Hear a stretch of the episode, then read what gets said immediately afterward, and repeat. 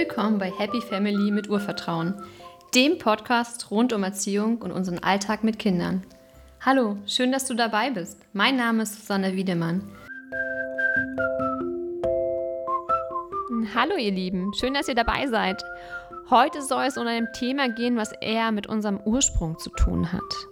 Ich möchte mit euch heute über die Geburt und über die Schwangerschaft reden, aber vor allen Dingen wird im Fokus sein die Schwangerschaft. Wie kann man eine Schwangerschaft kraftvoll, wundervoll und vor allen Dingen lebendig spüren?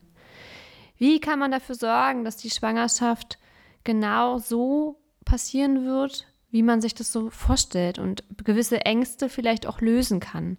Und dafür habe ich mir heute Julia Schnell eingeladen. Ich werde heute mit Julia schnell über eine wundervolle Schwangerschaft sprechen. Wir werden auch so ein bisschen von uns, von unseren Erfahrungen, ganz persönlichen Erfahrungen sprechen, wie wir unsere Schwangerschaften erlebt haben, was wir uns gewünscht hätten im Nachhinein vor allen Dingen und was das vor allen Dingen auch mit unserer eigenen Kindheit zu tun hat und was im Nachhinein wir auch unseren Kindern beibringen können, dass sie das selbst in einer anderen Form auch leben und lernen können und vor allen Dingen dort mehr ins Spüren kommen, was mir persönlich in der Kindheit nicht so beigebracht wurde, wie man selbst seinen Körper noch mehr spüren kann und dahingehend auch ein größeres Vertrauen in sich selbst hat. Aber so viel will ich gar nicht vorwegnehmen. Hört selbst. Hallo Julia, herzlich willkommen in meinem Podcast. Danke, liebe Susanne. Schön, dass du da bist. Ja, ich kenne dich ja schon seit einem Jahr. Ähm, war ja ganz zufällig eigentlich. Wir haben uns beide für ein Camp angemeldet, äh, mit unseren Kindern sozusagen beim artgerechten Camp. Nicola Schmidt, vielleicht hat der ein oder andere schon mal ein Buch gelesen oder von ihr gehört. Ja, eine, eine sehr, sehr schöne Erfahrung und auch eine sehr ja, liebevolle, befreiende und leichte Erfahrung in diesem Camp. Also ich erzähle äh, ganz gerne davon. Ich versuche es mal kurz zu fassen, weil ich möchte Julia dann noch ein bisschen was ergänzen, aber ähm, das war eine Zeit, wo wir unheimlich viel in der Natur waren und wir, ähm, sage ich mal, als Clan mit ein paar anderen Familien zusammengelebt haben und, sage ich mal, den Coach äh, Nicola vor allen Dingen an unserer Seite hatten und uns so ein bisschen, die, die uns so ein bisschen durch den Tag geführt hat und uns gezeigt hat, hey, wie kann man denn miteinander leben auf eine schöne Art und Weise, sehr bedürfnisorientiert, sehr offen und wie können wir so einen Zusammenhalt untereinander schaffen? Und ähm, ich habe mich sehr gehalten gefühlt in dieser Zeit, sehr gehalten, sehr geborgen, frei von mhm. Wertungen und Klischees. Ähm, ich konnte mich richtig fallen lassen, ich konnte so sein, wie ich bin. Und das Vertrauen anderen gegenüber wurde immer größer, weil ich gemerkt habe, hier bin ich gut aufgehoben, hier sind meine Kinder gut aufgehoben, hier werden alle gesehen, hier werden alle Bedürfnisse gesehen. Und ja, ganz toll fand ich immer jeden Morgen, jeden Abend zwischendrin haben wir uns einfach gefragt, wie gehen wir, wie geht's uns im Kreis? Wir sind durchgegangen, wie geht's uns gerade in dem Moment? ähm, was brauche ich für den Tag, dass es mir besser geht und wie wollen wir den Tag gestalten so ein bisschen. Und das einfach als Routine zu machen, habe ich tatsächlich in meinen Alltag mit reingenommen. Hab, frag mich jetzt am Tag regelmäßig, weil das habe ich da gelernt und es hat mir so gut getan, einfach zu fragen, was brauche ich und wie kann ich mir das erfüllen und warum geht es mir auch eigentlich gerade nicht so gut? Ne? Einfach nur das zu fragen und zu sehen. Mhm. Ja, was ist deine Erfahrung von dem Camp? Was hast du mitgenommen, Julia? Genau das. Also, dass ich mich immer wieder frage, was brauche ich, damit es mir gut geht. Und das ist, finde ich, ganz, ganz wertvoll. Also davor bin ich eher einfach so durchgerattert irgendwie durch den Alltag und muss ja alles mäßig. Und ähm, im Camp habe ich gelernt, dass eben jede Person von, vom Clan, also von der Gemeinschaft, wichtig ist und ähm, auch einfach ganz wichtig ist, was so für individuelle Bedürfnisse dann ähm, da sind. Und, ne, und mit dieser Frage, was brauche ich, kann ich ja immer wieder mit mir selber überprüfen, ob ich im Lot bin oder ob mir irgendwas fehlt, damit es mir gut geht. Und ähm, erstmal dachte ich, ah, ist ja gar nicht so wichtig, ne? weil irgendwie eher zum Beispiel was beitragen für die Gemeinschaft, dachte ich so am Anfang, so hatte ich so einen Anspruch an mich. Und ähm, dann habe ich aber eben ziemlich schnell so gelernt letztendlich und mitbekommen, dass es eben ganz wichtig ist, dass es uns jeden Einzelnen gut geht von dieser Gemeinschaft, weil sonst kann es der gesamten Gemeinschaft nicht gut gehen. Und das fand ich sehr spannend und wertvoll. Und mir ist es ja auch ganz wichtig mit meinem Sohn Emil, der jetzt schon über drei ist, ähm, bedürfnisorientiert zu leben. Und das bedeutet eben nicht nur für das Kind ähm, zu schauen, was ist das Bedürfnis meines Kindes oder wo steht mein Kind gerade, was braucht mein Kind gerade, sondern natürlich auch mit mir selber immer wieder einzuchecken und ähm, mich da auch gut um mich selbst zu kümmern. Und das habe ich nochmal viel mehr gelernt im Camp und da bin ich sehr dankbar für. Und ähm, ja, das ist einfach sehr schön gewesen, das so nicht nur vorgelebt zu bekommen, also quasi von Nicola, die hat es natürlich quasi einfach so vorgelebt, dieses artgerecht Konzept, aber auch von den anderen Familien, sich so gegenseitig zu inspirieren. Ne? Also ich glaube, da haben wir sehr viel gegenseitig uns mitgegeben. Und ähm, ja, auch diesen Sommer, ein Jahr später, haben wir nochmal so einen kleinen Clan ähm, gebildet, also nochmal ein paar Familien von letztem Jahr. Und ähm, ja, da haben wir auch so gesprochen und da ist aufgefallen, also da zum Beispiel eine hat dann gesagt, oh, ich habe von dir das und das und das mitgenommen und das begleitet mich Schön, immer noch, ja. wenn ich irgendwie ans Kind denke und mir ging es genauso anders herum und ähm, das hatte ich zum Beispiel gar nicht so gedacht, so, ne? also ich war eher überrascht, als ähm, mir dann gespiegelt wurde, so, dass ich da so ein ganz wertvoller Teil gewesen bin und genau, sonst habe ich manchmal das Gefühl, ich kann gar nicht so viel beitragen, ja. äh, wenn ich mich quasi nur um mein Kind kümmere und damit schon irgendwie ausgelastet bin. Aber nee, also da ähm, haben wir uns echt alle gegenseitig ähm, sehr viel ähm, ja, so mitgegeben und das finde ich ganz, ganz wertvoll. Genau. Ja, dass diese Offenheit zu spüren war. Also das muss ich sagen, was man halt auch das Gefühl hatte, man konnte so sein, wie man ist und jeder hat so seinen Teil dazu beigetragen, wie du meintest, ja. Ja, und es ist einfach mal normal ist, so bedürfnisorientiert mit den Kindern umzugehen, auf Augenhöhe mit den Kindern zu sprechen, auch wenn sie erst zweieinhalb sind oder anderthalb, ähm, dass man dafür nicht komisch angeschaut wird, wie das so häufig leider ist, sondern ähm, dass da ähm, genau so ein allgemeines Verständnis einfach ist, weil wir das alle probieren, so zu leben. Ja, und auf jeden das Fall. Finde ich auch sehr, sehr sehr, sehr schön. Und das hat bei mir so viel Entspannung ausgelöst, ne? dass einfach klar war, okay, ne, hier werde ich nicht komisch angeschaut, sondern darf ich einfach mal so sein. Man darf so sein, genau. Und was so im Alltag fehlt, so dieses Struggles haben. Ja, und, genau. genau. Und im Alltag fehlt das ja. häufig. Ne? Da ist auch diese Spannung gleich. Ich weiß nicht, ob du das kennst, du tatsächlich, wenn du dann das Gefühl hast, du kannst jetzt nicht so sein, wie du bist, weil von außen so viel Spannung kommt und tatsächlich so dieses Wertende, dass man sich gar nicht mehr so frei fühlen kann. Und dann geht es mir manchmal so, dass ich denke, so, okay, jetzt halte ich das jetzt noch oder ist dieser Druck viel zu hart, dass ich sage, ich gehe jetzt raus aus der Situation, weil es tut mir und meinem Kind nicht gut. Ja? Dieses mhm. Entscheiden zu sagen, ich kenne, wie es anders ist, so wie, wie, im Clan zum Beispiel. Und das möchte ich versuchen, im Alltag zu, zu integrieren und ich suche meine Wege, wie ich es mir selbst gestalte, ja. Mhm. Aber lass uns mal über das Thema sprechen, worüber wir eigentlich sprechen wollen. Ein toller Einstieg, um erstmal wieder daran zu denken und auch dieses, dieses Befreite und diese Leichtigkeit zu spüren. Ist immer ein toller, sag ich mal, ein toller Abenteuer, nochmal kurz drüber nachzudenken. Aber stell dich mal nochmal kurz vor, was du denn eigentlich machst, weil du bist ja eigentlich in dem Bereich Schwangerschaft begleiten, kraftvoll diese Schwangerschaft angehen mit großem Vertrauen. Erzähl mal ein bisschen was darüber. Ja, also ich bin Mindset- und Empowerment-Coach für werdende Mamas, die das erste Kind erwarten. Und ähm, ja, bin da einfach so drauf gekommen, dass ich mir ähm, so vorgestellt habe, dass einfach sehr viele Menschen, sehr viele Erwachsene nicht so ein standfestes Urvertrauen haben heutzutage. Und dass ich das sehr schade finde und dass ich das zum Beispiel auch bei mir selber gemerkt habe, wie ich teilweise hadere im Leben und ähm, nicht so das bombenfeste Vertrauen habe. Und ähm, da habe ich einfach für mich gemerkt, okay, irgendwie, ich möchte gerne meinen Beitrag dazu leisten, dass mehr Babys mit starkem Urvertrauen auf die Welt kommen und dass dieses Urvertrauen erhalten bleibt, weil jeder Mensch wird ja mit Urvertrauen geboren.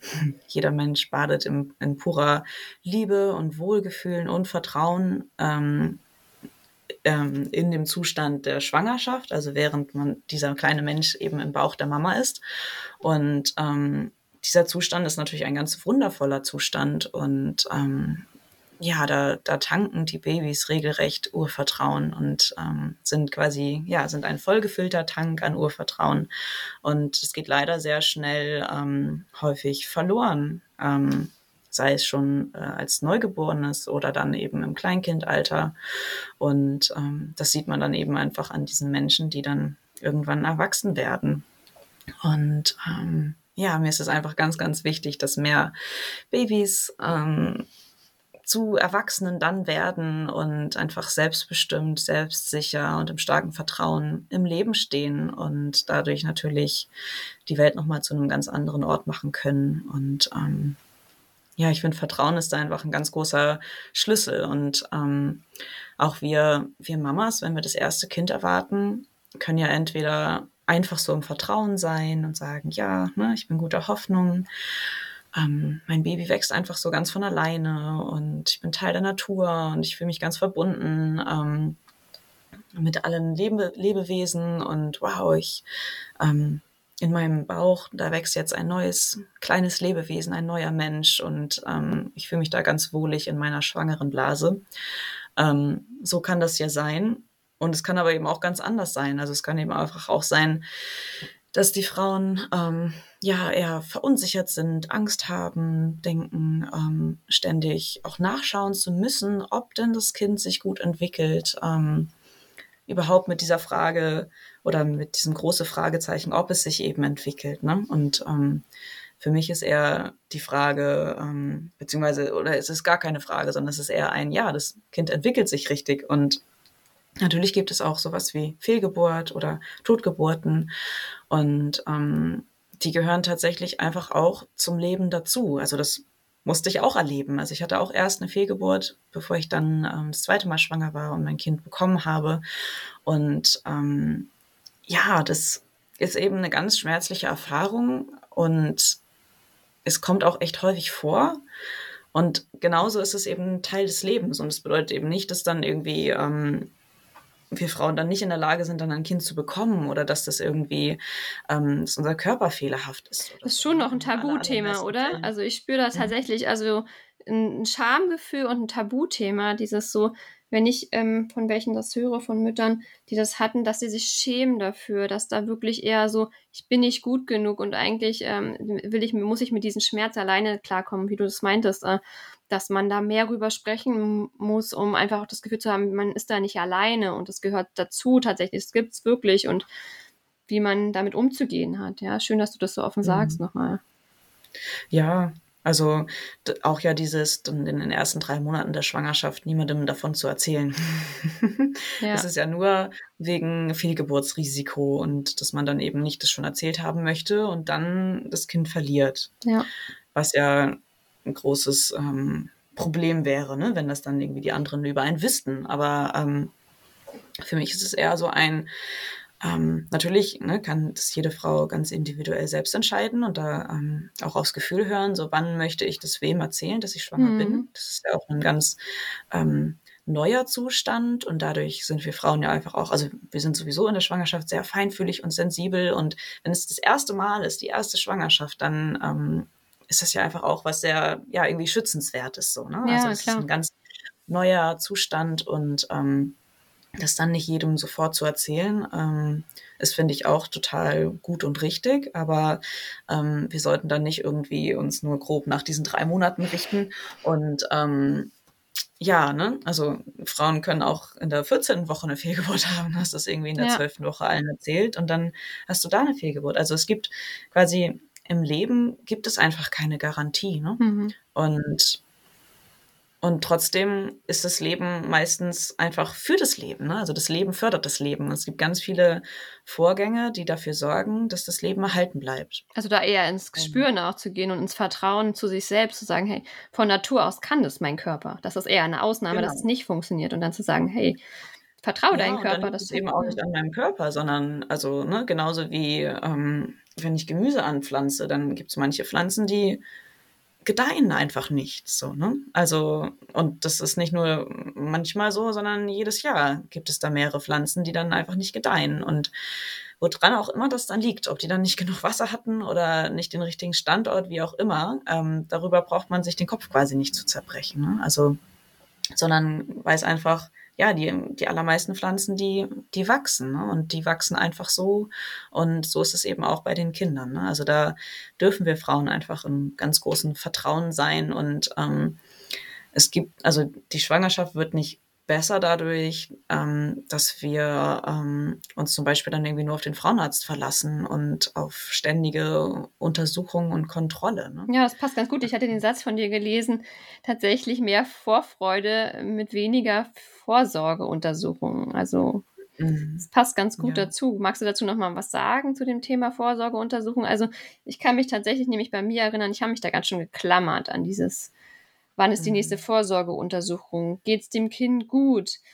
Aber es ist natürlich auch abhängig davon, was hat man für eine Startsituation, weil bei mir war das auch so, dass es nicht ähm, so einfach geklappt hat und äh, wir da tatsächlich da bei der Untersuchung schauen mussten, woran liegst. Wir hatten ein paar Maßnahmen, dass es dann tatsächlich geklappt hat. Und da war natürlich auch die Unsicherheit, wird es weiterhin sich entwickeln, das Kind? Weil es wäre jetzt viel mhm. zu schön. Es hat ja sowieso nicht sofort geklappt. Ich muss da tatsächlich in, sag ich mal, das kontrollieren und ich bin mir da gar nicht sicher, ob das weiterhin ähm, so schön und so toll sich entwickelt.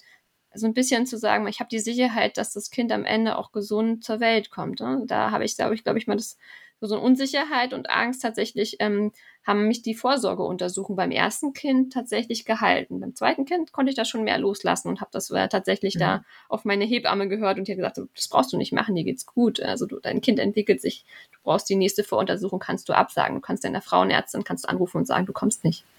Genau. Mhm. Ne?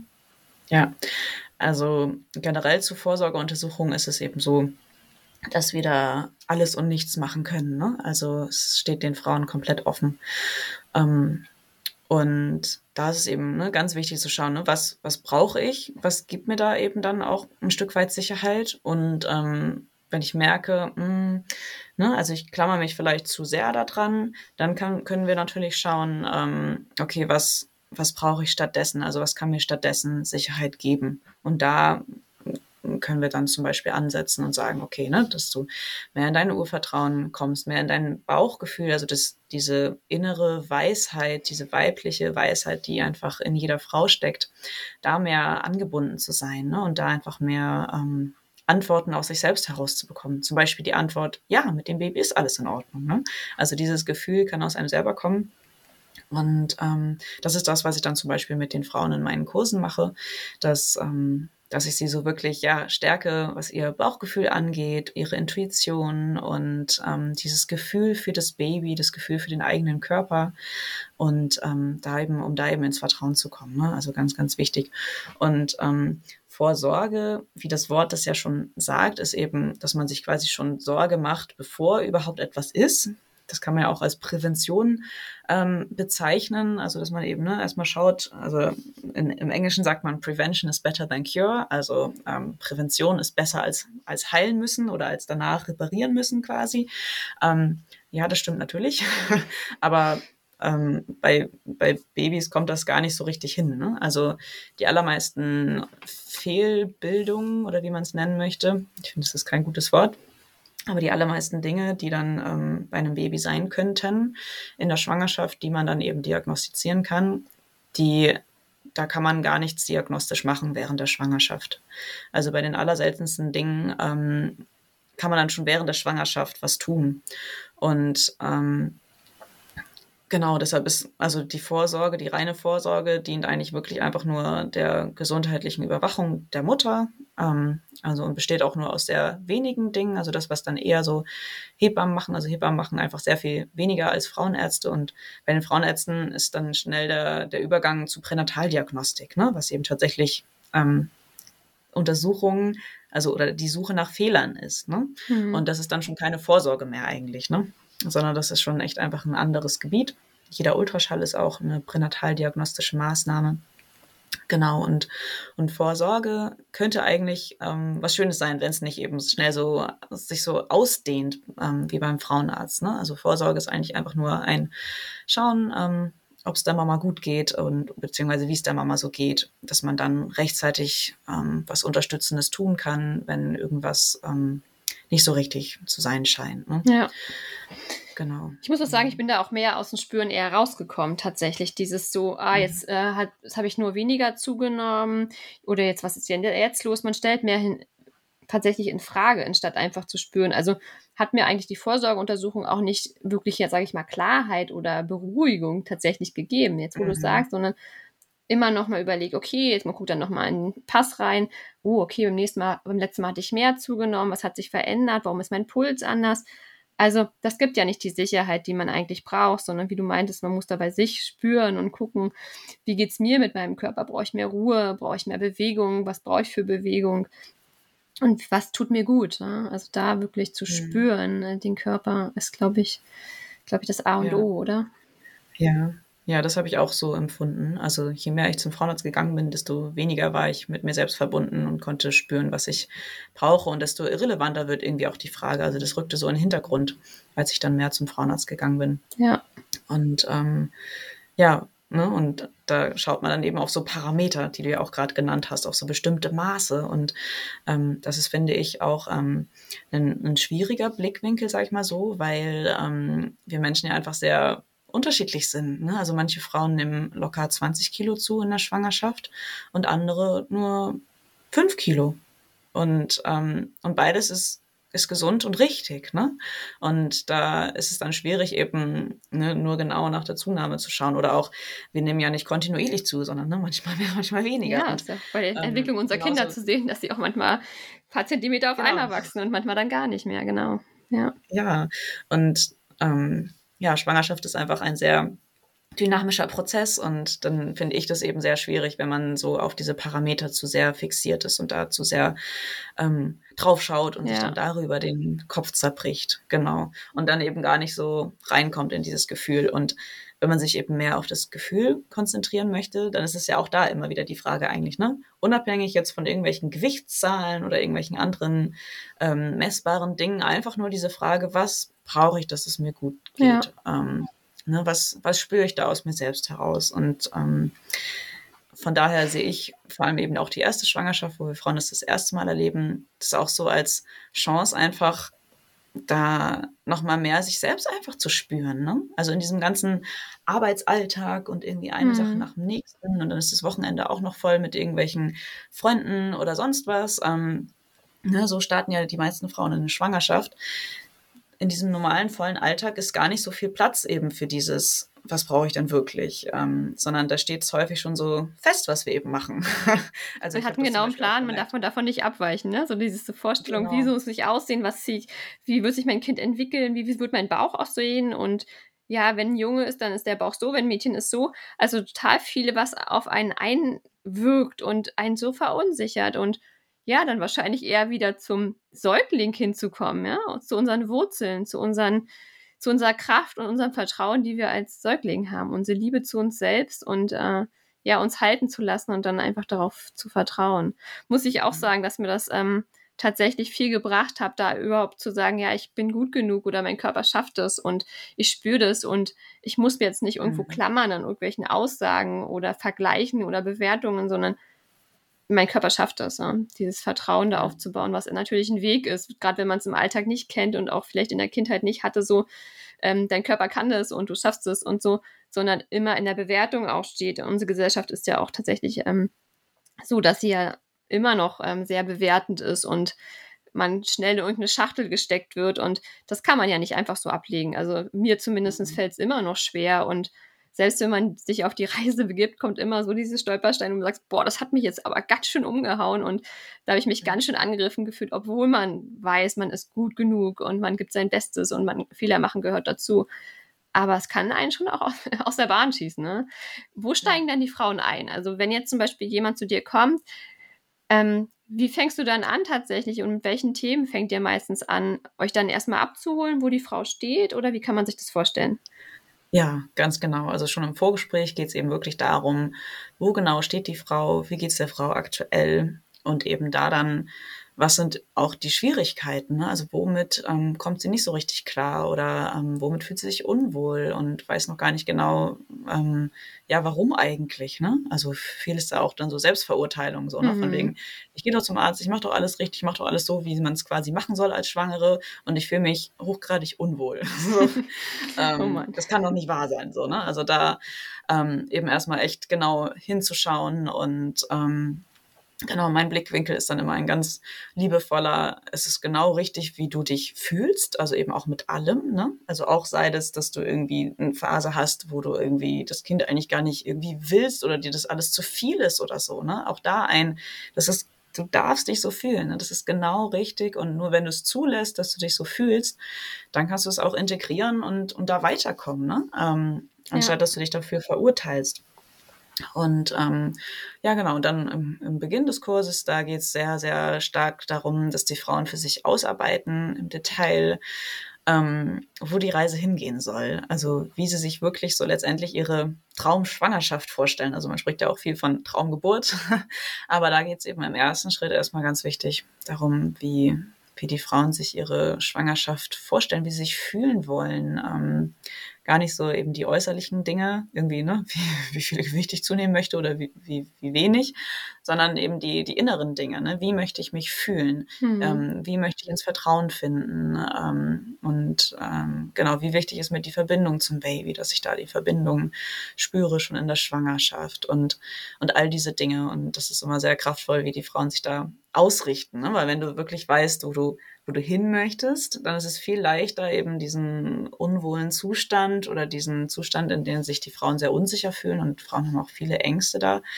ähm, ja, da ist es dann viel leichter, da rauszukommen, wenn man genau weiß, ähm, wie sieht ja, es aus, wo man will man hin, ja. Man, wo man hin möchte, ja, genau. Diese Vorstellung allein. Wahrscheinlich macht das Aufmalen mhm. von der Situation ist bestimmt auch schön, ne, wenn man das mit seinen Lieblingsfarben da gestaltet und so eher ins Spüren kommt und den, sage ich mal, den Ball ins Rollen bringt und weg von diesen Ängsten ja. und diesen Unwohl und ich will nicht mich so fühlen und ja, ich muss auch sagen, rückwirkend ähm, denke ich auch, dass ähm, die Schwangerschaft, vor allen Dingen die erste, hätte anders verlaufen können. Klar, jetzt ist es, da sind die Kinder da. Ähm, kann man tatsächlich im Nachgang und macht es auch Sinn, das nochmal zu spüren. Ich sind meine zwei Kinder sind da. Ein drittes Kind wird es wahrscheinlich nicht geben. Ähm, aber kann ich da auch nochmal tatsächlich und macht es auch Sinn, nochmal da nochmal nachzufühlen und zu sagen, wie ging es mir da eigentlich und habe ich da noch, ist da noch ein Trauma vielleicht sogar, im, sag ich mal, im schlimmsten Fall oder macht es Sinn, da nochmal im Spüren zu gehen und mal nochmal zu sagen, wie ging es mir und was hätte ich mir eigentlich gewünscht und sich dann selbst nochmal, sag ich, ein bisschen zu halten und zu sagen, ja, eigentlich wollte es Anna anders haben und es ist aber jetzt, mhm. genau. Ja, doch, definitiv. Mhm. Also darin habe ich Frauen bis jetzt noch nicht begleitet. Ähm, aber wo du es gerade so erzählst, ähm, ähm, merke ich, dass mir das auch total entsprechen würde. Ne? Also dass mhm. wirklich dieses ähm, ähm, da nochmal reinfühlen, ne? um da nochmal das anders für sich zu verarbeiten. Ja.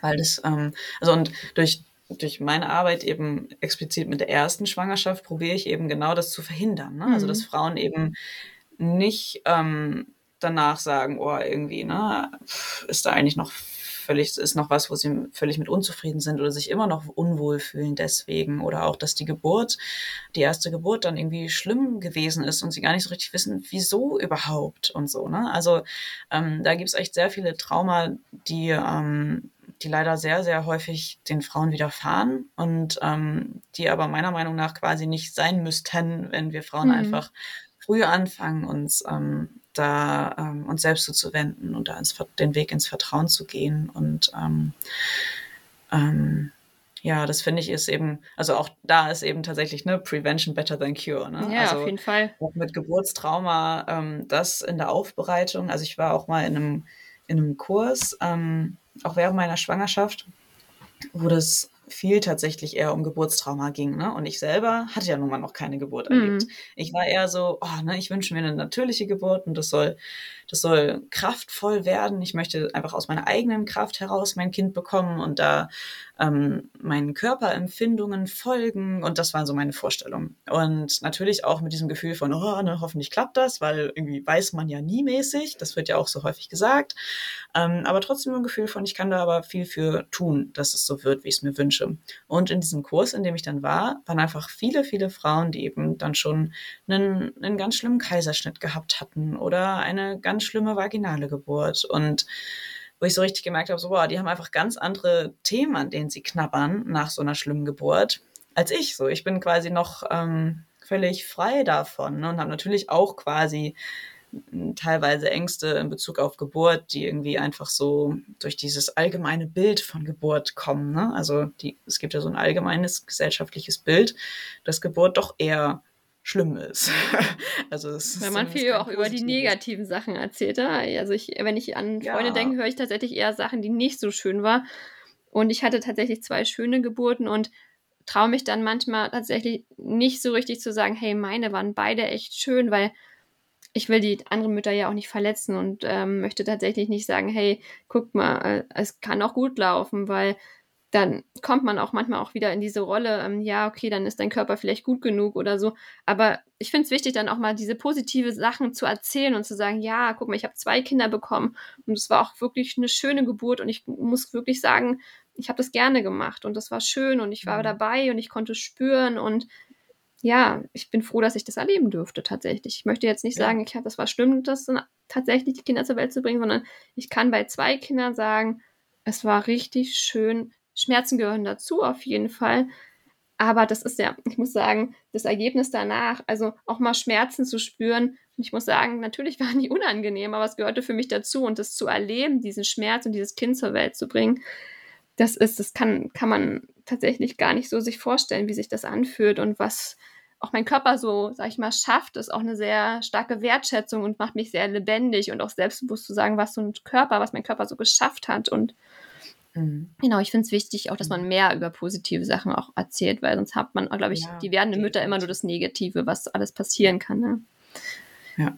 ja, das positive Bild rund um Geburt kann nur wachsen, wenn die Frauen, die eine schöne Geburt hatten, das quasi verbreiten, das Wissen, dass es das überhaupt gibt ja. und ähm, damit inspirieren. Ne? Ähm, also ich habe auch auf meinem YouTube-Kanal Wundervoll Schwanger, habe ich auch einige ähm, Interviews zu Geburten, also ähm, Geburtsberichte von Frauen, die eben eine schöne erste Geburt hatten. Also ich habe da immer nach Frauen gesucht, die eine schöne erste Geburt hatten, ähm, um genau das eben, ja, damit Frauen zu ermutigen, dass das geht. Ne? Also häufig denken Frauen schon gar nicht, dass es überhaupt möglich ist, ne? ja. sondern eher so ein, wenn man dann eine schöne Geburt hatte, dann war das ganz großes Glück ähm, und ganz schwierig für mich, dass ich das eben schaffe oder dass ich eben dieses Glück haben werde. Ähm, und ja, es hängt vielleicht auch zu einem kleinen Bruchteil mit Glück zusammen, aber einfach so ein ganz großer Anteil ist eben ähm, auch, ja, wie habe ich da das Vertrauen in meinen eigenen Körper hm. und wie habe ich das Vertrauen in die natürlichen Vorgänge meines Körpers? Ne? Also Geburt ist ja ein, ein gesunder physiologischer Vorgang, ne? also eine ganz normale Körperfunktion. Da muss man nichts machen, es passiert so einfach. Hm? genau, also genauso wie irgendwie Stuhlgang lassen oder ähm, oder äh, also Erbrechen ist auch eben ne, genau so ein natürlicher Vorgang. Das läuft einfach ab. Ne? Da, ja, der Körper macht das. Die Knie durch und wir lehnen uns nach vorne und wir reiern da ordentlich los. Also ich, ich fand das tatsächlich spannend. In der Schwangerschaft ähm, hatte ich mich irgendwie ein, zwei Mal erbrochen und wirklich so richtig quasi mich selber beobachtet, was passiert da eigentlich und dass ich keine Chance habe, da irgendwas gegen zu tun und dass es einfach ein Mechanismus nach dem nächsten ist, der da abläuft, damit ich einwandfrei meinen Mageninhalt äh, wieder rausbefördere, ja. ohne dass mir das irgendwie im Hals stecken bleibt genau. oder in die Lunge geht oder was auch immer. Ne? Da du musst nicht aktiv werden, es passiert einfach. Hm? Also. Genau, aber mein Körper kann das. Und genauso ist eben auch die Geburt eine gesunde Körperfunktion.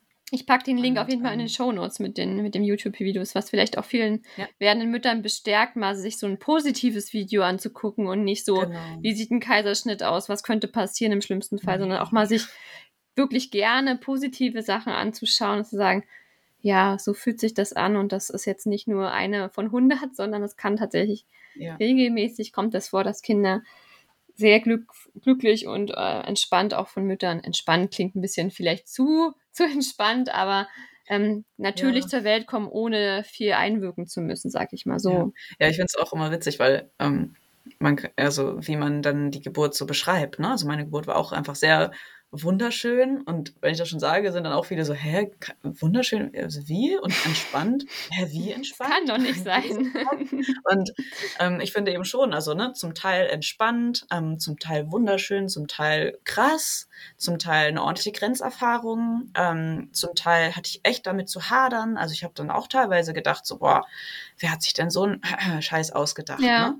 Also ich hatte da auch so Punkte, wo ich einfach nur dachte, boah, das ist voll krass und ich, ich stehe jetzt hier unter der Geburt und ich kann natürlich nicht weg. Ich, also ja. ich muss da jetzt durch. So, ne? Also solche Gedanken und Gefühle hatte ich auch während der Geburt. Ne?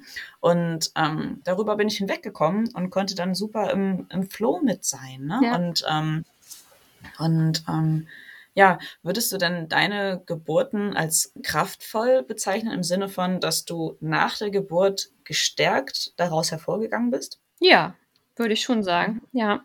Mhm. Weil ich tatsächlich ganz viel spüren durfte und ähm, tatsächlich die Hebamme, die dabei war, mich sogar bestärkt hat, ähm, quasi den letzten, die letzten Stunden quasi auch ohne Schmerzmittel noch zu schaffen und ohne was zu machen, weil sie hat gesagt, tatsächlich in ihrer Schicht wird dass mein Kind noch zur Welt kommen und hat mich hat gesagt, sie schaffen das auf jeden Fall. Sie haben das bis hierhin geschafft, ganz alleine mit ihrem Körper, ganz kraftvoll, ganz liebevoll. Und jetzt werden sie auch ihr Kind gleich in den nächsten Stunden zur Welt bringen. Da bin ich mir sicher. Und hat mir dann die mhm. Alternative gestellt, ähm, tatsächlich ähm, nochmal zu laufen kurz oder ähm, gerne auch in die Badewanne zu gehen. Und ähm, das war wirklich ein Geschenk, diesen Schritt in die Badewanne zu gehen und mich da so nochmal fallen zu lassen. Hätte ich gar nicht gedacht, hätte ich auch von mir aus nicht angeboten. Und ähm, habe das bei meinem zweiten Kind dann auch gleich gemacht. So meinte, sowas hat beim ersten Kind so gut geklappt. Ich würde es direkt nochmal versuchen, weil es war wirklich entspannend, diese Wärme zu mhm. spüren. Die hat so viel gelöst in meinem Körper und die hat mich mehr ins Spüren und schmerzfreier zu sein. Mhm. Und ähm, ja, das hat mir natürlich Sicherheit gegeben, dass ich wusste, da ist schon mal ein Kind zur Welt gekommen. Ganz natürlich, ohne irgendwie was nachzuwirken was zu machen. Und das hat mir natürlich auch unheimlich viel Sicherheit und Vertrauen in meinen Körper gegeben, wo ich dachte, okay, das schaffe ich jetzt auch mit dem zweiten Kind. Das habe ich ja schon mal gemacht und ja. ich kenne den Prozess so ungefähr, dass es ein bisschen anders verlaufen wird oder schneller oder wie auch immer. Das war mir schon bewusst, ja. aber ich wusste, mein Körper hat es schon mal geschafft und er kann das und ja, ich bin da sehr kraftvoll rausgegangen und wie du ja mhm. auch gehört hast, ich habe gesagt, es war entspannend. Also ich war so entspannt, dass ich mich nicht getraut habe, ins Krankenhaus zu fahren, wo ich dachte, so, die werden mich wieder nach Hause schicken. Und das war auch die erste mhm. Frage. Sind Sie sich jetzt sicher, dass Sie schon Wehen haben? Also ich spüre meine Wehen, das ist mein zweites Kind. Ich spüre meine Wehen ganz rhythmisch und sehr, mein Kind wird bald zur Welt kommen. Okay. Mhm. Genau, und dann, das konnten sie echt nicht glauben, dass ich da so klar war, aber mir ging es halt gut, ich war stabil, ich war entspannt. Ähm, und dann haben sie tatsächlich gemerkt, dass da durch Untersuchung kurz äh, auch gemerkt, dass das Kind tatsächlich bald kommen wird. Und das meine ich so, mhm. ja, ich habe ja gesagt, das Kind, ich spüre meine Wehen, ja. das Kind kommt bald. Das, das kannte ich aber im ersten Kind, hatte ich dieses Vertrauen noch nicht. Aber das mhm. dann auch zu erleben, dass man tatsächlich, wenn man entspannt da ankommt, dass die das sich zum Teil das Personal nicht vorstellen konnte, dass das Kind jetzt wirklich kommt. Ja. Das mhm. ist auch, hat mir auch gezeigt, so, okay, sie, die vertrauen mir jetzt nicht. Ich bin ja die Mutter, ich spüre mein Kind. Ich werde es ja wohl genau. wissen. Also. Ja, aber meistens läuft es irgendwie anders, ne? Ja. Genau. Mhm. Aber das dann auch so anzunehmen, also das ähm, fand ich ein bisschen erschreckend tatsächlich, so dass man sagt, so, okay, mhm. also hat mir natürlich auch gezeigt, scheinbar geht es mir noch ganz gut und so und habe das ja auch gespürt, aber dass man dann halt auch tatsächlich nicht so gleich in die Wertung kommt und sagt so, okay, ich kann mir nicht vorstellen, dass die Wehen haben und so, sind sie sich da sicher? Genau, das war tatsächlich so mhm. meine Erfahrung. Ähm, als es mir, wo ich sage, beim zweiten Kind ging es mir dann auch super, super gut und ich war mir bewusst, das Kind wird bald kommen, aber mir ging es halt immer noch gut und das scheinbar nicht so die Normalität sein mhm. ist und ähm, genau, das wurde mir dann halt auch gezeigt. Ich würde gerne noch so ein bisschen mehr auf ein paar Schritte zurückzugehen, bevor wir schwanger sind, bevor wir, dass wir sagen, wir sind ja auch ähm, junge Mädchen, wir sind ähm, kleine Kinder gewesen und ich finde, dass dieses Vertrauen und dieses ähm, Wissen über seinen Körper, dass das ja auch erst entsteht. Und wenn man tatsächlich, was in meiner Kindheit und Jugend ähm, viel zu wenig passiert ist, darüber zu reden und aufzuklären. Und ich finde, da sollte man den ersten Schritt schon in der, in der Kita machen, in seinem Alltag mit seinen Kindern, in der Schule ähm, präventiv viel, viel mehr überspüren, übers, ja, ein bisschen noch direkter, was ist Aufklärung, wo kann man ansetzen, wie kann man werdenden Müttern, wie kann man auch Vätern erzählen, also Männer zu sagen, wie wird es passieren mit der Frau? Wie verändert sich die Frau auch nach der Geburt? Was passiert in der Schwangerschaft? Wie geht's Frauen damit? Das wurde bei mir alles nicht gelernt in der Schule. Also, dass mhm. du wahrscheinlich da auch. Genau, dass du wahrscheinlich auch dann. Was hast du da für eine Meinung für? Sollte man da früher anfangen? Wie könnte das aussehen? Und was wären für Themen für dich, wo du sagst, das, das sollte auf jeden Fall irgendwie in der Jugend, darüber sollte man was hören? Mhm. Ähm, also ich finde, am wichtigsten ist, dass die Eltern einen ganz gesunden und natürlichen Umgang mit Sexualität, mit dem Körper haben. Ähm, also ich merke das jetzt auch damit, wie ich eben ne, meinen Sohn begleite im Heranwachsen und ähm, mich da ganz bewusst entschieden habe, dass ähm, dass der Körper einfach eine ganz normale Sache ist. Ne? Und dass irgendwie der Intimbereich genauso normal ist wie irgendwie der Bauchnabel oder irgendwie die Schulter oder so, so nach dem Motto. Ne? Und ähm, dass es nicht so tabuisiert wird oder ähm, nicht so ein, nee, irgendwie, ne, jetzt hast du da irgendwie was mitbekommen und jetzt dürfen wir da nicht drüber sprechen oder sowas, sondern es einfach ganz normal drüber gesprochen wird. Also zum Beispiel mein Sohn weiß einfach ganz genau, dass er in meinem Bauch gewachsen ist und dass ich ihn dann geboren habe und dass ich ihn im Wasser geboren habe und so weiter und so fort. Und ähm, darüber unterhalten wir uns viel. Und ähm, also er sagt mir dann zum Beispiel auch ganz viel, dass er meinen Bauch liebt, ne, weil er ja in meinem Bauch gewachsen ist und so. Und ähm, da merke ich irgendwie so richtig so, okay, so, so finde ich das normal.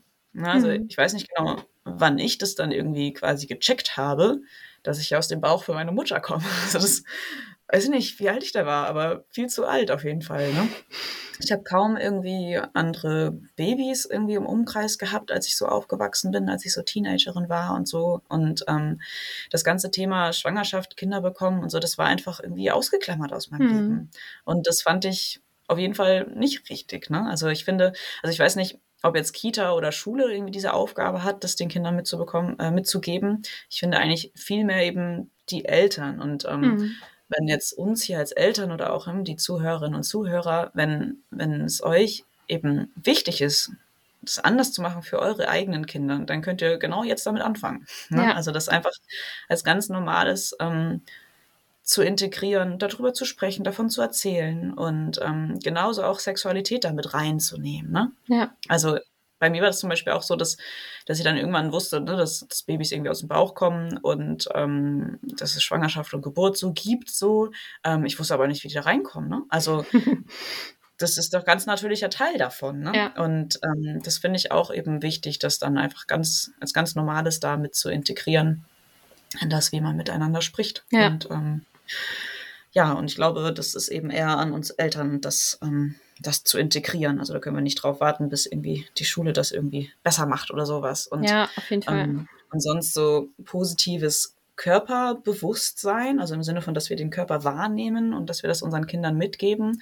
Ähm, das geht ja auch darüber, zum Beispiel zu sagen, oh, ne, du hast dich verletzt, du hast eine kleine Schramme, schau mal, dein Körper, der wird das ganz von alleine wieder heile machen. Hm. So, ne? Guck mal, eben gerade hat es noch wehgetan, jetzt paar Minuten später tut es schon gar nicht mehr weh. Und morgen oder übermorgen ist es vielleicht schon wieder ganz verheilt. Wow, dein Körper kann das einfach so. Ne? Du hast einen wundervollen Körper, der das einfach so kann. ähm, oder auch ähm, mit, mit der Verdauung. Also ich habe meinem Sohn dann einfach mal erzählt, dass wenn er eben Essen kaut und runterschluckt, wo das dann hingeht, dass das dann in seinen Magen geht mhm. und dass es da hin und her geworfen wird von den Magenwänden verkleinert wird weiter und dass da Magensäure ist und dass es dann durch den ganzen Darm weitergeht und so weiter. Und ähm, das ist einfach, also dass, dass Kinder ihren Körper quasi kennenlernen und ähm, wissen, was im Körper so passiert und letztendlich quasi ne, so ein bisschen ein Stück weit drüber staunen können. So, wow, ne, mein Körper ist echt ja. genial, der kann ganz schön viel. Ähm, und ich finde, das ist eben so positives Körperbewusstsein, was ganz, ganz wichtig ist für Kinder. Und ähm, Genau, ja. Und auch Umgang mit Krankheit, ne? Also wenn, wenn Kinder krank sind, dass man da dann nicht so, also ich kenne das eher, ähm, dass es häufig so ist, dass so ein, oh, oh Gott, du bist krank, oh Gott, du hast Fieber, jetzt ist Fieber voll schlimm. Ne? Große Fieber Angst, Unsicherheit, ja. Nein, Fieber ist nicht die Krankheit, Fieber ist die Lösung. Mhm. Fieber ist ähm, dein, dein körpereigenes System, wie er mit zum Beispiel einem Virus dann umgeht. Also beziehungsweise ist auch fast das, das Einzige, was der Körper da dann letztendlich machen kann, ähm, um gegen ein Virus anzugehen. Also es gibt ja gar keine Medikamente gegen Viren. Mhm. Und ähm, Fieber ist einfach das Körpereigene und Fieber ist nicht das Problem. Und oh Gott, die Temperatur steigt, oh, die steigt noch mehr. Ja, das ist richtig, das ist gut, weil dann wirkt es. Der Körper ne? reagiert, also, ja, der ist da, der ist präsent, genau. der hilft dir, der rettet dich, und, ja. Und das ist da, finde ich, auch ganz wichtig. Ne? Wie gehen wir als Eltern quasi mit, mit damit um, wenn unser Kind mal krank ist? Mhm. Ähm, der Körper quasi einen Fehler hat. Also bezeichnen wir das als Fehler und bezeichnen wir dann zum, zum Beispiel Fieber als Problem, mhm. gegen das er angekämpft werden muss und das reguliert werden muss. Oder gehen wir daran wie, oh, toll, jetzt hast du mal eine, eine Ruhephase, dein Körper ähm, wendet sich eher nach innen und macht mal eine Pause und hat gerade viel ähm, zu arbeiten und schau mal zum Beispiel der, das Fieber, das, das macht es schon ganz von alleine mhm. und das hilft deinem Körper und so weiter und so fort. Dass ne? man dann also, nicht immer eine Lösung finden will, dass man dann auch sagt, so dein Körper wird es schaffen. Ne? Ich hatte eine ganz genau. interessante Situation, wo meine Tochter dann meinte, Mama, ich brauche kein Pflaster, ich brauche keine Salbe, mein Körper macht das alleine, der, das, ich heile einfach von alleine. Und da stand ich einfach da als Mama und dachte wow. Das hat sie mit drei gesagt. Ich so, krass, cool. sie hat so ein Vertrauen zu sich selbst. Ich habe das mhm. nicht mehr. Wie macht sie das? Mhm. Immer was mhm. raufmachen, immer was heilen, immer eine Lösung finden, immer, ich muss da jetzt was machen, ich muss aktiv werden, aber dass der Körper auch ganz viel alleine schafft, ohne was raufzuklatschen, sage ich mal, und zum Arzt zu rennen, sondern dass man ihn auch beobachten kann und gucken, oh, es ist verheilt, es wird nicht schlimmer, es wird besser sozusagen. Ich kann es beobachten, ich kann, kann mich auf meinen Körper verlassen. Und das konnte tatsächlich meine Tochter dann viel besser als ich. Und ich hatte es dann nicht mehr gemacht, habe gesagt, nicht gesa gesagt, du brauchst jetzt ein Pflaster, wenn es nicht nötig war oder so, sondern, sondern ich, ich habe dann tatsächlich gesagt, ja, oh, es, es, hat, es hat alleine dein Körper geschafft, es ist gar nicht mehr zu sehen. Und sie hat sich gefreut, sie ist rumgesprungen, Mama, Mama, es ist weg, Mama, es ist weg. Und sie war so mhm. begeistert über ihren Körper, wie du auch meintest, das erleben zu dürfen, mhm. dass der Körper das schafft. Mit mhm. sich selbst, also dass der Körper selbst heilt, ohne aktiv was zu machen dass wir das als Eltern, glaube ich, vor allen Dingen den Kindern zeigen können und auch diese, diese Ruhe dann in der Situation so, wir schauen uns das mal an, wir gucken mal, wo ist das Problem, wie geht's dir denn eigentlich damit, ist nur die Temperatur hoch und du fühlst dich aber trotzdem gut, dann müssen wir nichts machen. Und das zu mhm. beobachten, dann wieder ins Vertrauen zu gehen, ja. Das ist, genau. dass man das tatsächlich mhm. auch mehr den Kindern vorlebt. Ich denke auch, das äh, Thema Aufklärung, Sexualität das sollte tatsächlich ein sicherer Hafen und ein sicheres Thema vor allen Dingen zu Hause sein, da wo man, wo der sichere Hafen ist, wo man sich fallen lassen kann in, sage ich mal, ganzer Hülle und dann halt auch den Kindern ohne Scham tatsächlich da mit diesem Thema rangehen, sobald sie fragen, sobald sie sich dafür interessieren, sich die Zeit zu nehmen und zu sagen, was interessiert dich da genau? Ich erkläre dir das mal. Und die Kinder mhm. werden uns zeigen, wenn zu viel Input ist. Sie werden dann irgendwann nach ein paar Wochen, Monaten wiederkommen und sagen, wie war denn das da? Erzähl mir das nochmal genauer und sich die, da, die Zeit zu nehmen und auch nicht das ganze Buch auf einmal durchzugehen oder irgendwelche Themen und jetzt sagen, okay, an einem Abend, ich setze mich jetzt mit dir hin und du musst jetzt mir zuhören vom an Anfang bis zum Ende. Ich erzähle jetzt die Aufklärung, wie was geht. Nee, Aber absolut nicht, sondern komplett sagen, äh, das Kind wird kommen, das Kind wird fragen, das Kind fragt äh, über ihren eigenen Körper, das Kind fragt, guckt die Mama und den Papa an, meine Tochter kommt, sagt Mama, was ist das und warum machst du dies und was war, warum machst du jetzt das und was, wie geht's dir damit? Und interessiert sich einfach dafür. Das Interesse ist einfach da. Das müssen wir nicht, sage ich mal, mhm. entstehen lassen. Genau. Und dann sich nicht zu verstecken und sagen, ich mache jetzt die Tür zu, sondern ich gucke dir das nicht an, sondern das ist mein Körper und mhm. ja. Genau. Ja, genau. Und eben, also ne, wirklich nicht irgendwie mit acht das erste Mal hinsetzen mit dem Kind mit irgendeinem so Buch und dann irgendwie voll verklemmt sein, so ungefähr, sondern eben viel lieber einfach im ganz normalen Alltag irgendwie in, in Mini-Happen ungeplanterweise, ne? sondern einfach so, wie es eben kommt. Ne? Mhm. Ne? Ähm, also, ja, also zum Beispiel Emil ist jetzt mit dreieinhalb, der weiß komplett Bescheid, ne, über alles. Mhm. Und, ähm, und das hat äh, kam ganz natürlich und ganz, ähm, hat sich ganz richtig angefühlt die ganze Zeit. Ne? Also da habe ich eben auch selber gemerkt, so, oh, ne, ich kann mir auch vorstellen, ne, wenn man eben dann mit, keine Ahnung, acht oder zwölf das erste Mal mit dem eigenen Kind irgendwie über das Thema spricht, dass man dann eben auch Verklemmung bekommt. Hm. Ähm, umso wichtiger eben eigentlich früher anzufangen und zu merken, oh, ne, irgendwie, puh, ne, wie formuliere ich das jetzt überhaupt so, ne? Weil irgendwie okay, wie erkläre ich das jetzt einem Kind, das das quasi einfach noch nicht so weiß, ne? Ähm, wie spreche ich da jetzt drüber? Oder auch grundsätzlich so ein, was für Wörter möchte ich benutzen? Also mhm. möchte ich zum Beispiel immer von Pillermann oder ich weiß nicht genau, wie man das alles noch bezeichnen kann. Ähm, mhm. bei, bei Jungs, bei Kindern möchte ich es immer als irgendwie so ein anderes Dings bezeichnen. Obwohl es eigentlich anders heißt. Stellt ne? das Kind irgendwann fest, dass es Penis heißt. Also irgendwie, was ist denn das? Also ich finde das falsch. Ja. Also ich habe eben einfach dann irgendwann mal für mich selber überlegt, so, okay, ne, wie, wie möchte ich das irgendwie bezeichnen? Ähm, und habe mich da dann einfach irgendwie für Penis und Hoden und äh, Vulva und Vagina entschieden. Und ähm, ja, äh, finde das irgendwie total angenehm und, und toll, dass mein Kind einfach das irgendwie quasi richtig weiß und ich dann nicht irgendeinen komischen, rum, rumgedrucksten Begriff nenne, ähm, den ich selber kindisch finde oder so, ne? Sondern dass man da einfach ganz normal drüber spricht. Ja, vor Dingen das Kind merkt ja, das ist was Besonderes. Genau. Man kann auch über Vögel sprechen. Ja. So, ne? Also man, man, muss nicht die Dinge so irgendwie verniedlichen, verkindlichen, mhm. ähm, weil Kinder, also ne, wenn man mit Kindern auf Augenhöhe kommuniziert und sie als ähm, gleichwürdiges Gegenüber sieht, was einfach nur jünger ist, ne? was einfach nur in der Zeitspanne ein bisschen später angefangen hat zu leben. Das ist eigentlich der einzige Unterschied. Aber Kinder sind so sowas von Genies und da steckt so viel in diesen Kindern. Ähm, dann ist es, also ne, mit der Annahme ist es für mich einfach ganz wichtig, da zu sagen, okay, ich möchte mein Kind irgendwie nicht irgendwie erst die eine Variante beibringen, dann später irgendwie eine andere Variante ähm, den, mit denen teilen zu, zu müssen, so ungefähr. Ja. Mhm. Schön, dass du es nochmal ansprichst, weil ich finde es auch wichtig, da tatsächlich schon befreiend mit den Kindern umzugehen, weil umso besonders, besondere Wörter man dafür findet, auch Verniedlichungen oder das, sage ich mal, netter nennen möchte oder schöner, dann merkt das Kind ja auch, okay, meine Mama ist da ein bisschen, die macht daraus was anderes und die ist da auch sehr unsicher und will es aber eigentlich anders haben. Also die Kinder spüren ja diese Unsicherheit und mhm. dieses ja. Hin- und Herschwingen und Mama sagt, jetzt sagt sie einmal, benennt sie, sagt sie äh, Vulva, jetzt sagt sie was anderes, jetzt sagt sie, äh, genau, das, da merkt sie ja auch, okay, meine Mama ist da ein bisschen verklemmt sozusagen. Die ist da, in manchen mhm. Sachen ist sie ganz klar, aber da ist sie so, ja, was ist da, warum ist das jetzt so ein intimes Thema oder ist, es, äh, ist sie da unsicher?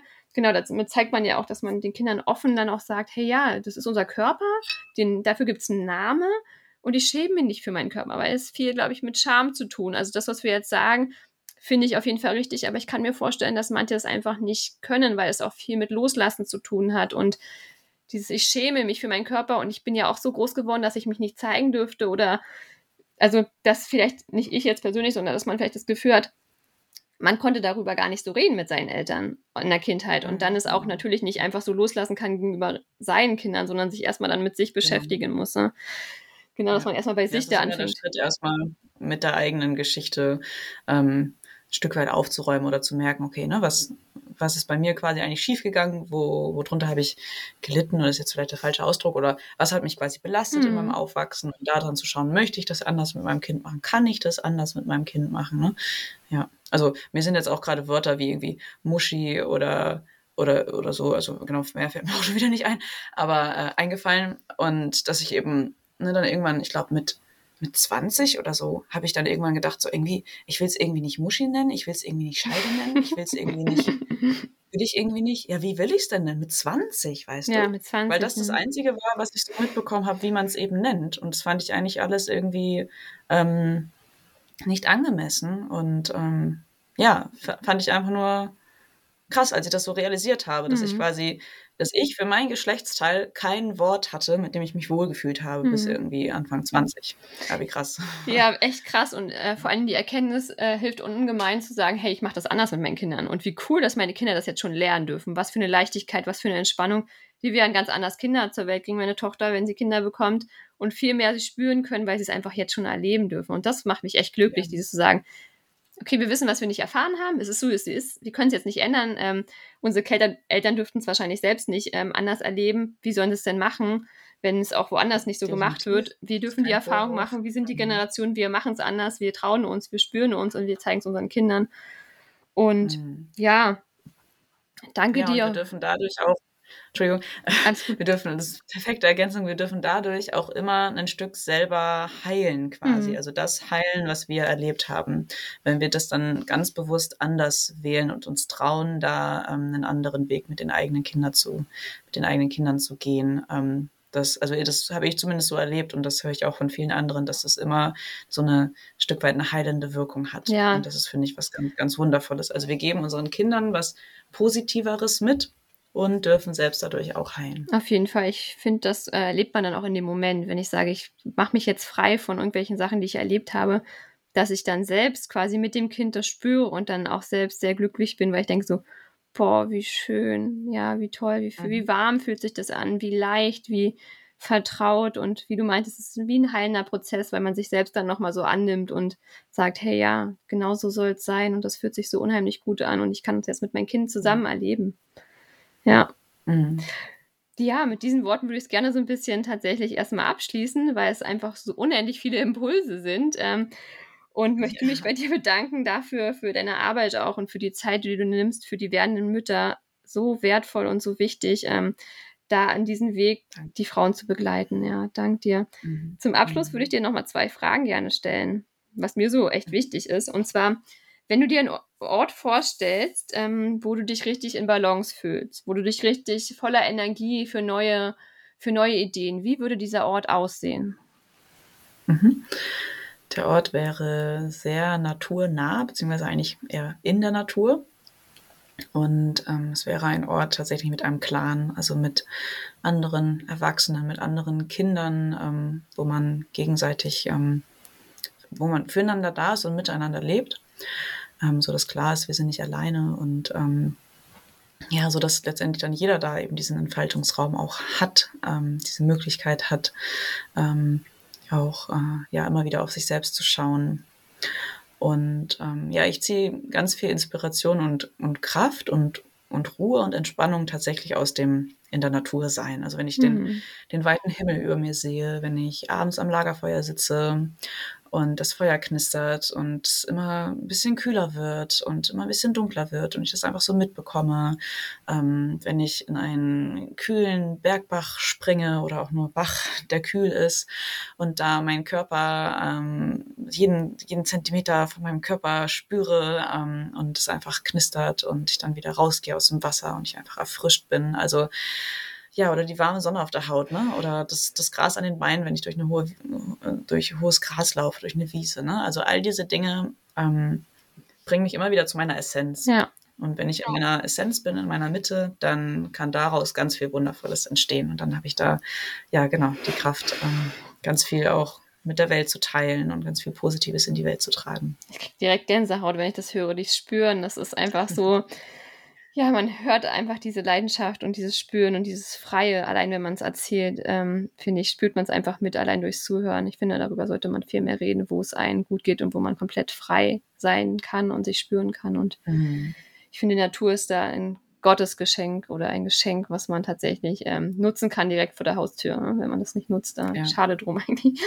Ähm, genau, und meine zweite Frage soll sein, so ein bisschen tatsächlich auch den Titel meines Podcasts so ein bisschen zu untermalen. Urvertrauen. Was ist für dich Urvertrauen und was verbindest du damit mit Urvertrauen? Haben wir viel darüber gesprochen.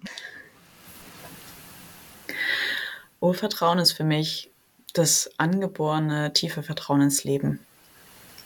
Ähm, das Vertrauen, dass das Leben es gut mit uns meint, ähm, dass wir sicher sind in diesem Leben auf diesem Planeten, ähm, dass wir geliebt sind, dass wir richtig sind, also dass wir quasi auch so sein dürfen, wie wir sind und dass wir damit richtig sind und willkommen sind auf dieser Welt. Und eben, genau, dieses Gefühl so tief in uns spüren, das hm. ist für mich Urvertrauen. Sehr schön. Hätten auch so fast meine Worte sein können. Ja, ähm, wie könnten jetzt also tatsächlich, äh, wenn jetzt einige werdende Mütter oder welche, die vielleicht auch bald schwanger werden, jetzt so zu, zuhören und überlegen, ähm, ja, ich würde es eigentlich gerne tatsächlich mehr fühlen und wie kann ich das angehen, den Weg? Ich bin mir da sehr unsicher. Wie haben die Frauen die Möglichkeit, mit, sich mit dir zu vernetzen oder wo könnte man sich am besten melden? Ähm? Mhm. Also über verschiedene Social-Media-Plattformen. Also ich bin ähm, auf Instagram unter wundervoll schwanger zu finden, auf YouTube genauso, ähm, auf Facebook auch.